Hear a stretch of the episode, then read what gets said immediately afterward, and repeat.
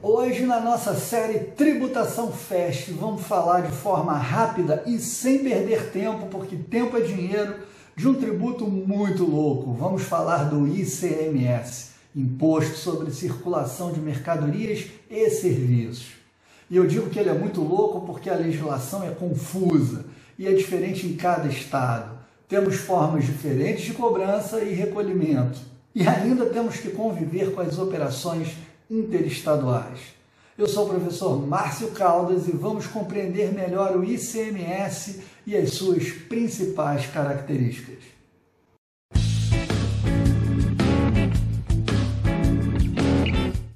O ICMS é basicamente um imposto cobrado por você circular uma mercadoria. Agora, o ponto central aqui é você entender que circular mercadoria não significa levar um produto de um lado para o outro.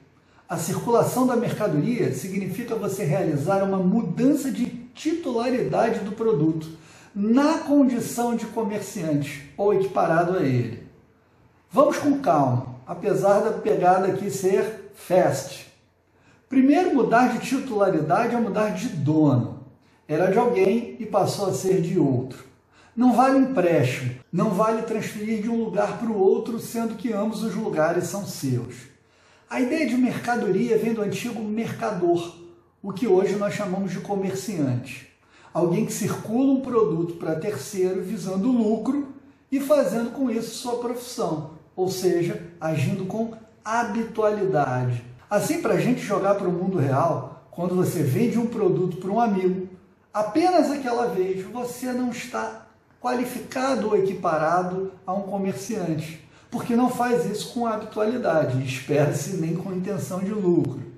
Logo, não houve uma circulação de mercadoria. Você circulou apenas um produto, sem uma habitualidade configurada. Agora, quando um comerciante circula seus produtos da sua matriz para a sua filial, o produto também não é transferido para a terceira, continua sendo dele. Por isso, também não há uma circulação de mercadoria. Isso dá uma confusão gigante na contabilidade, principalmente quando a circulação é interestadual. Mas a verdade é que não houve circulação, porque não houve ainda o ato de comércio, ou seja, transferir com intenção de lucro e habitualidade para terceiro.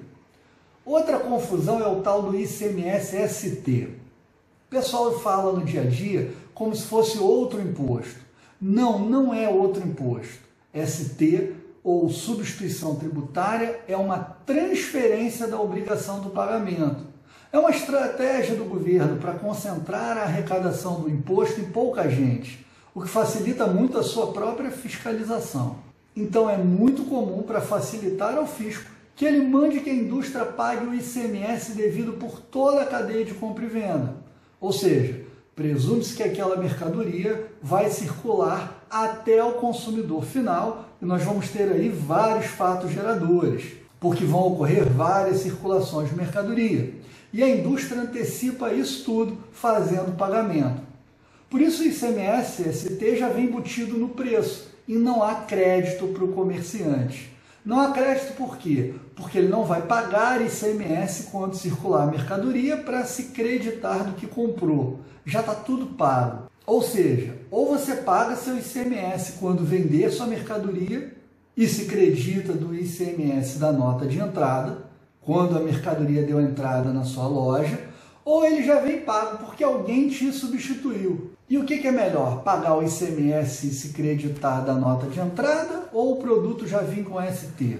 Não há regra, depende do seu negócio, das margens de cada operação, enfim, de uma série de fatores e não tem jeito, você vai ter que fazer conta. Outra questão mítica é a de FAO, que é um diferencial de alíquotas em operações interestaduais. Bom, na prática, o ICMS de base são 19%. Quando a operação é interestadual, então ele é rateado entre estados na proporção 12,7, o que dá 19. Recolher o de FAO é recolher no estado destino a diferença para os 19. Se foram pagos 12 na origem, você paga 7 no destino. Se foram pagos 7 na origem, você paga 12 no destino. O problema é quando o Estado destino, de forma cara de pau e indecente, não reconhece o pagamento da origem e quer te cobrar 19% cheios. Existem convênios e regras entre estados para evitar isso tudo, mas nós estamos falando de Brasil. Por tudo isso é que você percebeu que para entender de CMS você precisa entender as regras gerais, as regras de cada estado, os convênios entre os estados, as regras de ST e ainda rezar para operar com estados que respeitem isso tudo.